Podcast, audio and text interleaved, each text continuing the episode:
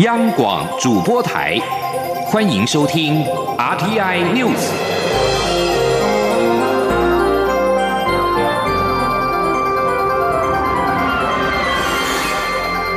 听众朋友您好，欢迎收听这节央广主播台提供给您的 RTI News，我是张顺祥。日本首相安倍晋三二十号在国会发表施政方针演说时，提及到三一一东日本大地震灾区。的岩手县岩田村登记二零二零东京奥运。台湾接待城，全场是扬起了掌声。对此，总统蔡英文发推文表示感到很高兴。当安倍大声的讲出台湾之后，稍微停顿，国会全场扬起了热烈掌声。他还说，三一一东日本大地震之后，获得来自一百六十三国与地区的驰援。对于困难时伸出温暖之手的世界各地的人们，我再度在此表达感谢之意。对此，蔡总统二十号晚间在推特上以日文表示。得知安倍讲出台湾之后，日本国会响起掌声仪式，他为此感到很高兴。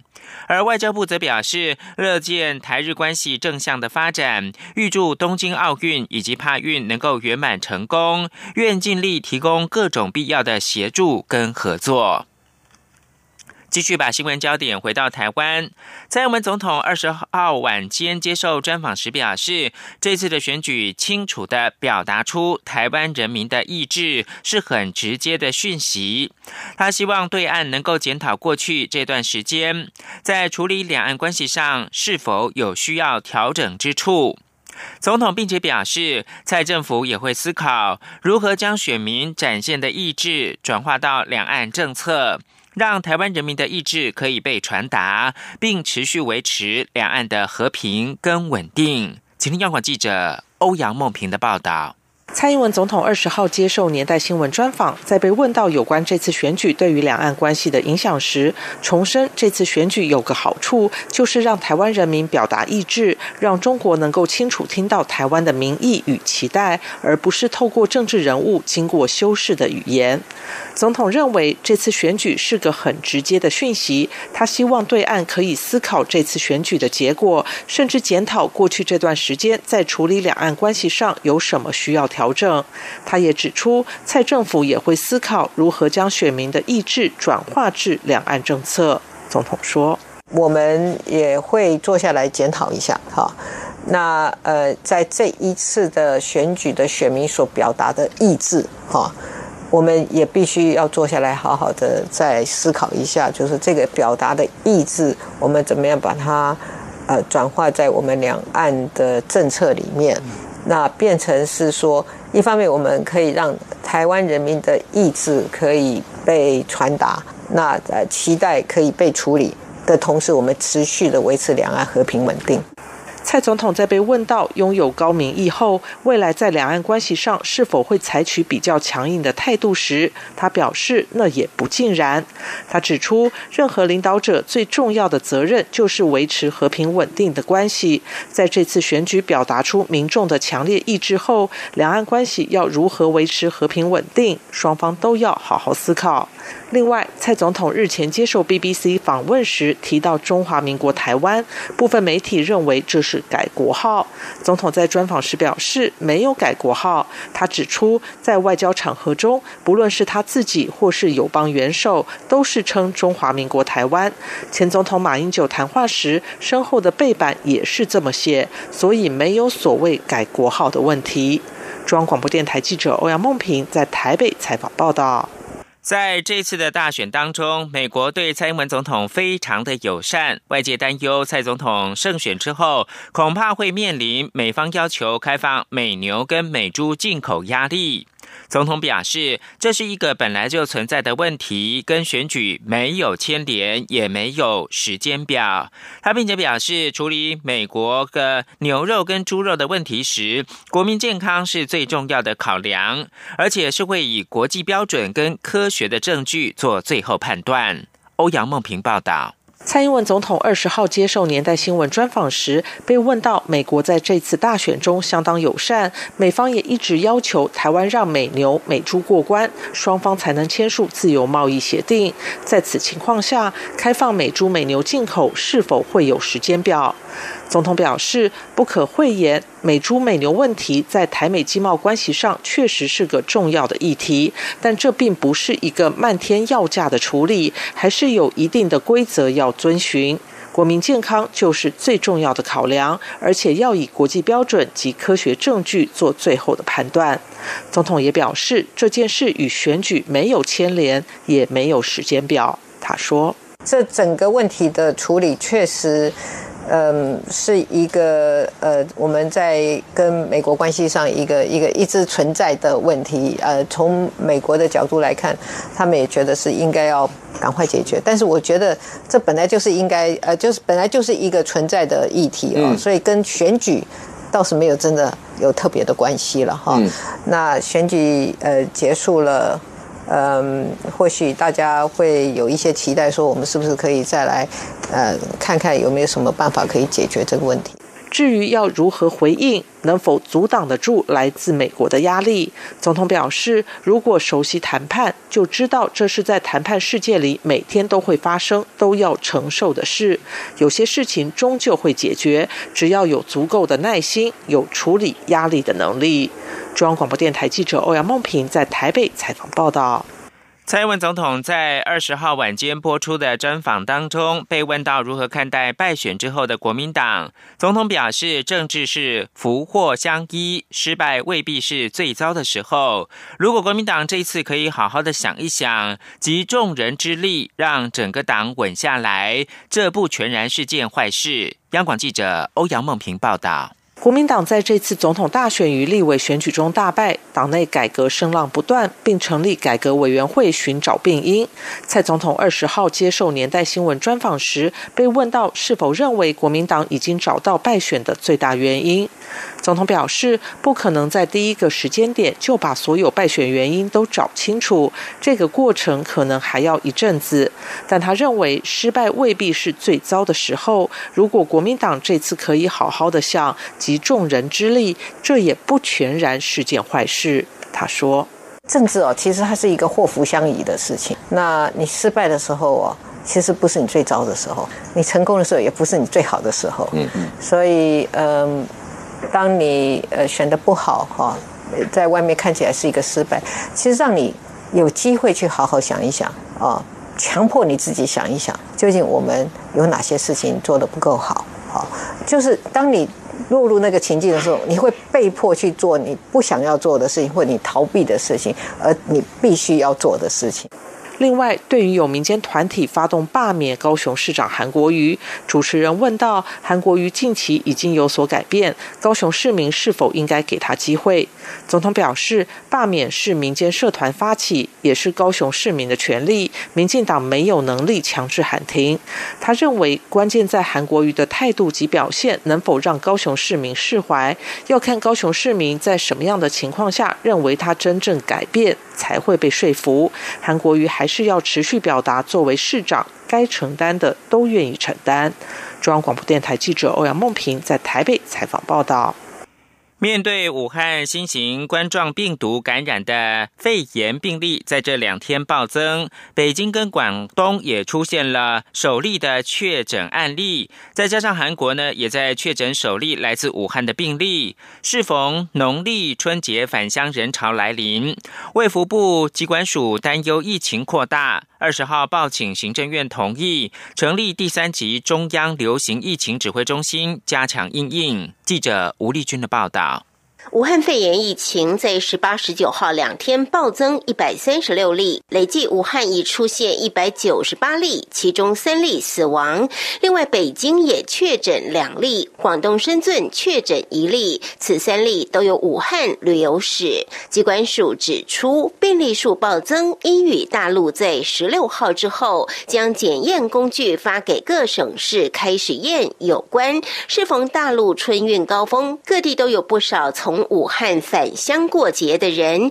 因此病例数暴增并不意外。只是各省市首例确诊前，还需将检体送至中央复检，因此在首例确诊后，新增的病例数就会报得比较快。届时也请大家不用过度恐慌。不过，由于武汉疫情有三成患者都未去过华南海鲜市场，加上韩国也在今天继泰国、日本之后沦陷，出现首例来自武汉的确诊案例，因此机关署不排除已有社区感染的迹象。加上春节返乡人潮即将来临，机关署署长周志浩也在二十号下午宣布成立第三级中央流行疫情指挥中心，加强应应。周志浩说：“因为第一个就是说，有这几天其他国家也发现冠状病毒所引起肺炎的这些病例，加上中国大陆也传出来，其他的省市也有这方面的病例在流出。虽然还是有限度的人传人，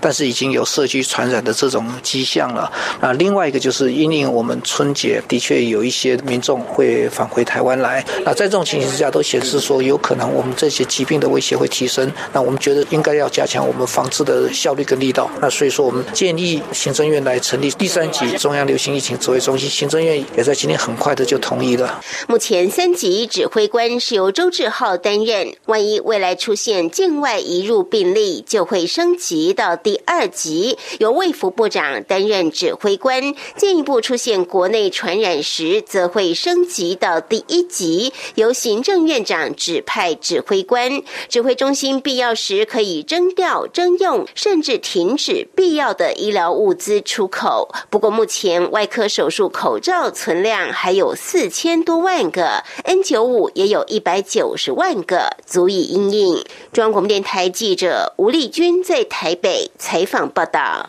机关署二十号扩大武汉肺炎疑似个案的通报标准，从中国返回台湾，而且是有肺炎就可以通报隔离。从中港澳入境的班机全面的发放卫教的单张。民众若就医没有告知旅游史或者是接触史的话，最高是可以罚新台币十五万元。而在中国，综合中共官媒报道，中国首席传染病的专家钟南山在二十号晚间受访时表示，新型的冠状病毒感染的肺炎，也就是武汉肺炎，已经确认存在医务人员感染和人传人感染。目前已经有十四名的医护人员受到感染。而中央电视台也报道，钟南山是证实了引发武汉肺炎疫情的二零一九年的新型。冠状病毒会人传人，但是综合央视跟新华社的报道，钟南山并没有提到被感染的十四名医护人员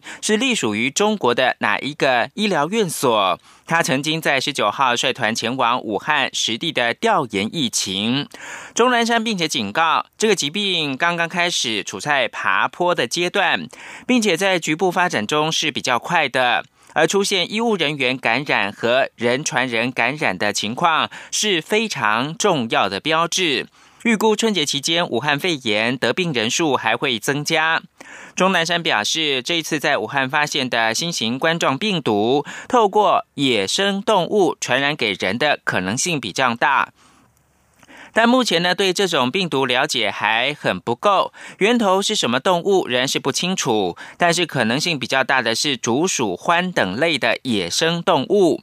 钟南山还提到，从感染人群的地理分布来看的话，疫情跟武汉海鲜市场关系很密切。同时呢，目前已经确定武汉肺炎有确定人传人的证据，其中两个案例出现在广东，而且是被去过武汉的家人传染。因此，我们要提高警觉。面对即将到来的春运人潮，钟南山表示，新型冠状病毒会在人跟人之间传染，因此。此呢，当人群在返乡的长途火车上面比肩而坐的时候，就会使得疫情扩散的风险增加。而世界卫生组织二十号表示，旗下的紧急委员会二十二号将在瑞士的日内瓦召开会议，以决定是不是要将这种病毒疫情宣告为国际公共卫生紧急事件。这是唯有在出现最严重的流行病时才会采取的罕见做法。这里是中央广播电台。是阳光穿透了世界之窗，是阳光环绕着地球飞翔。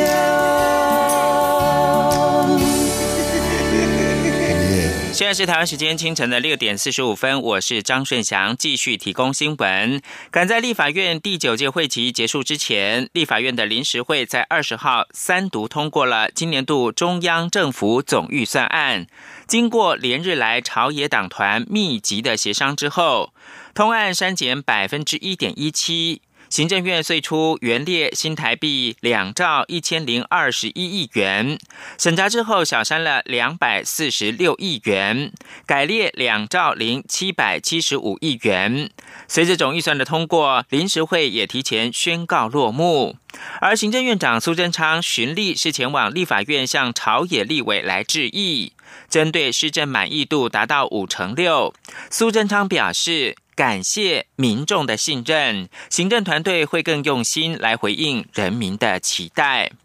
立法院第九届的立委即将卸任，多名没有连任的立委二十号纷纷在临时会当中登台发表毕业演说。即将离开立法院的立法院长苏家全表示。他相信未来国会的改革不会停止，也希望未来的立法院长跟留在立院的立委们，能够让国会这座台湾最高的民意殿堂，为社会带来更快速前进的力量。央广记者刘玉秋的报道。立法院第九届立委任期将在一月三十一号到期，二十号临时会是立法院本届的最后一次院会。就在中央政府总预算案完整三读后，多名未能连任以及部分区届满的立委纷纷登台发表毕业演说。民进党立委有美女表示，美好的一战已经打过，但包括跨国同婚、人民参审等未尽之业，还有待未来的国会继续努力。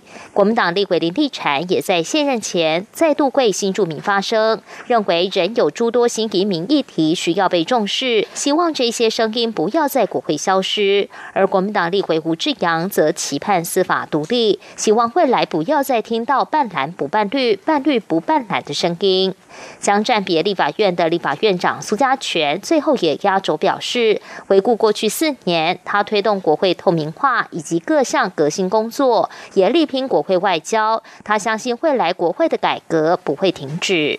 立法院在未来的院长以及各位留在立法院还是新进的同仁的努力之下，能够让台湾这个最高的民意殿堂。为国家带来更快速前进的力量，谢谢大家。而成功连任的民进党立委何志伟也登记发言，强调自己未来将持续推动同婚、酒驾等修法。苏家全则感谢何志伟代表留任立委发言，引来朝野立委一阵笑声。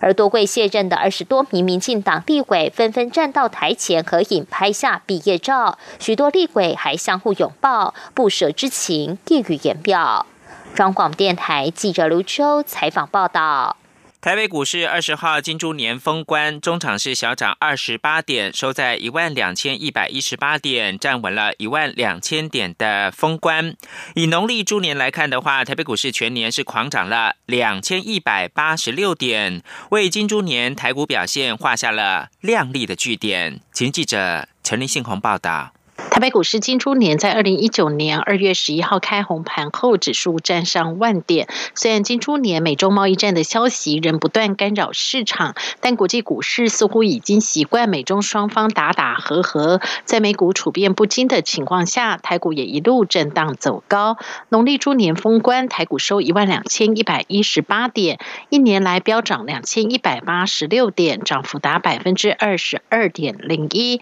如果和前一年农历狗年封关日相较，狗年反下跌近五百点来看，猪年对股民来说相对是丰收的一年。国泰正奇顾问处经理蔡明汉说。也应该不只是不错，有点意外的一年啊！因为原本市场的看法是非常的保守，就没想到指数呢，这个下半年这么强势，那突破一万两千点，创了二十九年以来的一个新高。那这一块来讲，就是反映刚刚提到这个呃贸易战的转单效应，而且后续来讲又在双方的这个战火有明显的趋缓啊。金猪年画下句点，台北股市也将进入春节长假，将有长达七天的交易日休市，得到三十号才会开金属年红盘。市场认为，在美中贸易协议第一阶段签署后，贸易战最高风险时间点已过，金属年的基本面相对金猪年要来的佳。但伴随着较大的利空，就是国际股市，包括台股等，位阶相对已高，未来一年能否冲破天花板，并有更好的表现，值得关注。富兰克林华美基金经理人周淑璇认为，春节封关前股市表现较为乐观，年节假期将至，国际股市仍维持开盘。这段期间，美国财报周又开始公布，加上武汉流感疫情的控制状况是否会持续扩散，都值得在假期中进一步留意与观察。如果武汉流感疫情扩大，当地的观光旅游景点概念股将首当其冲，台股相关概念股恐怕也会受影响。中央广播电台记者陈林信鸿报道。净捐基金会公布一百零八年儿童事故伤害新闻的统计分析结果，交通事故跟照顾疏忽依旧是造成儿童死亡的两大主因，而且其中儿童误食的个案数量明显的攀升，家长千万不可轻忽。央广记者江昭伦报道。净捐基金会每一年都会针对儿童事故伤害新闻进行统计分析。去年一百零八年儿童事故伤害分析，排除儿虐、性侵等类别，共发生两百七十六起儿童事故伤害新闻，导致四十五位十四岁以下儿童死亡，三百一十三位儿童受到身体或心理的创伤。进一步分析死伤原因，造成儿童死伤事故前三名主要类型依序为交通事故、照顾疏忽、建物设施安全。其中超过五成为六岁以下幼童。针对交通事故居高不下，基金会执行长林月琴认为，小朋友乘坐机车是主要致命危险之一。林月琴说：“我们呃看到我们的法律规范是说，呃孩子不能在在前踏板里边，呃。”可是没有讲说不可以再负孩子，所以如果孩子坐在后边，当然也都可以。所以这部分我们一直在期待是交通部是不是可以去修正这样的相关法令。可是我们的民意呢，可能对于这部分呢，可能会有很大的阻碍。他会觉得说，我如果用这样，我没有这种交通工具的话，我要用什么交通工具？可对孩子来讲，这个杀伤力就是非常的高。另外，去年儿童事故伤亡中，儿童误食的个案也明显增加，有十二名幼童因为误食物品造成死伤。统计也发现，一百零六年到一百零八年的误食事故人数多达三十三人，相较一百零三年到一百零五年的九人，人数成长将近四倍。分析儿童误食的物品种类也越来越多样化，家长千万不可轻忽。林月琴说：“这几年样态里边会让我们非常惊讶的药袋子啊，好，然后磁铁啊，然后呢，甚至我们有时候去看到的可能会产生中毒的那个呃清洁剂这些。”孩子都容易拿得到，我觉得这部分是让我们觉得比较惊讶。说家长在环境当中，针对于你，呃，可能不会去碰触的东西，可是孩子会碰触的东西，有没有收拾好？马家医院小儿科医师陈伟桃指出，小朋友一旦误食并出现咳嗽、流口水、吞咽困难、胸口不适与胃痛等症状，应立即就医。医师也破除家长对于照顾误食的错误观念，强调误食五不：不催吐、不误进。不进食、不徒手挖取、不酸碱中和、不任意使用急救措施，除非发现小朋友有发生呼吸困难的状况，才可考虑使用拍背、压胸及哈姆立克法做紧急处理。但不是每个家长都能做好急救措施，因此紧急就医仍是第一优先。中央电台记者张超伦台北采访报道。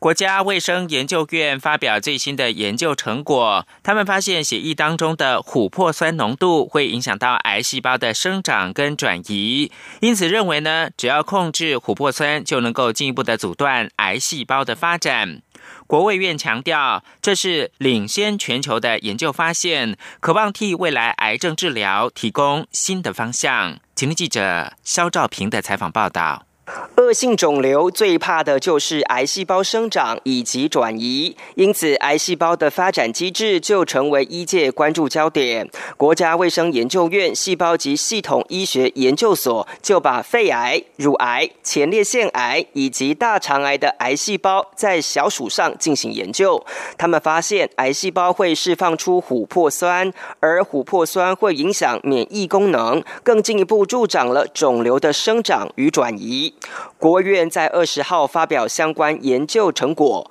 认为只要拿掉琥珀酸，就能抑制癌细胞的发展。国务院细胞及系统医学研究所博士后研究员吴金颖就指出，小鼠研究为期五十六天，有注射抗琥珀酸单株抗体的小鼠，在实验期间都有百分百的保护力，但没有注射的小鼠，实验第三周起就陆续死亡。他说：“如果说是只有打 IgG 抗体抗 control 组的部分呢，它在三第三周开始就会渐次的死亡。可是如果是我们给予了这个琥珀酸的单株抗体的。”的老鼠呢，不管是低剂量还是高剂量，都可以看到它一直维持它的存活率，一直到我们八周观察结束这样。国卫院细胞及系统医学研究所副研究员郭成清表示，研究也进一步分析非小细胞肺癌患者的血液成分，证实癌症患者血液中的琥珀酸浓度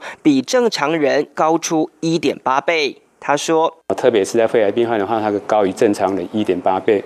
好，那这个东西事实上也进一步去分析，的确，血中琥珀酸它可以当做一个癌症的一个诊断，好，也可以知道说，假设你血中琥珀酸高了，你可能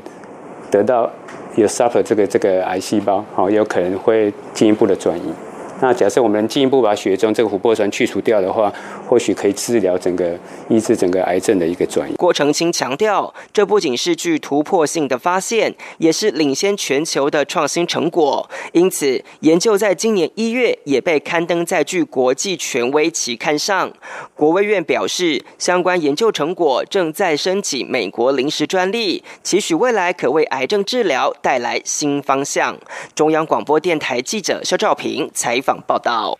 非营利组织碳揭露专案二十号公布，二零一九年在对抗气候变迁行动和透明度上面表现最佳的全球企业的名单，一共有一百七十九家企业获得了评 A 级。台湾有日月光、细品、台湾大哥大跟光宝等企业入列。碳揭露专案表示。去年一共接获全球八千四百家企业提交气候相关行动以及对全球暖化风险认知的资料，随后在一个企业认定减碳目标的积极程度跟达成率，以及揭露自身行动的透明度进行评比，分别列入到 A 到 D 级，最后仅有百分之二的企业进入到 A 级的名单。假如以地区来看的话，在一百七十九家 A 级的企业当中，欧洲有八十五家居冠，其次是亚洲的五十一家，另外有三十六家来自北美。假如是以单一国家来看的话，日本一共有三十八家企业入列，首度在名单称霸冠军，其次是美国的三十五家跟法国的二十二家。国际货币基金 IMF 二十号下修二零二零年全球预估经济成长率到百分之三点三，原因是印度跟其他新兴市场经济放缓超出预期，但美中签署贸易协议显示贸易跟制造活动可能很快可以走出谷底。IMF 表示，二零二零年全球经济成长预估将达百分之三点三，下修零点一个百分点。二零二一年的全球经济成长将略增到百分之三点四，但是跟去年十月所做的预测是下修了零点二个百分点。最后看到是时隔一年之后呢，华为的财务长孟晚舟引渡的听证会，二十号上午在国际媒体高度的关注之下，在温哥华加拿大卑诗省最高法庭再次的开庭。控辩双方针对孟晚舟是否构成了双重犯罪展开新一轮的攻防。孟晚舟在众多保安的护卫之下，身着黑色白点套装出庭聆讯。下车时还向场外的大批媒体跟群众挥手致意，神情是愉悦跟自信的。开庭之前，中国外交部的发言人耿爽再次抨击加拿大跟美国滥用引渡协议，敦促加拿大纠正错误，释放孟晚舟。以上新闻由张顺祥编辑播报。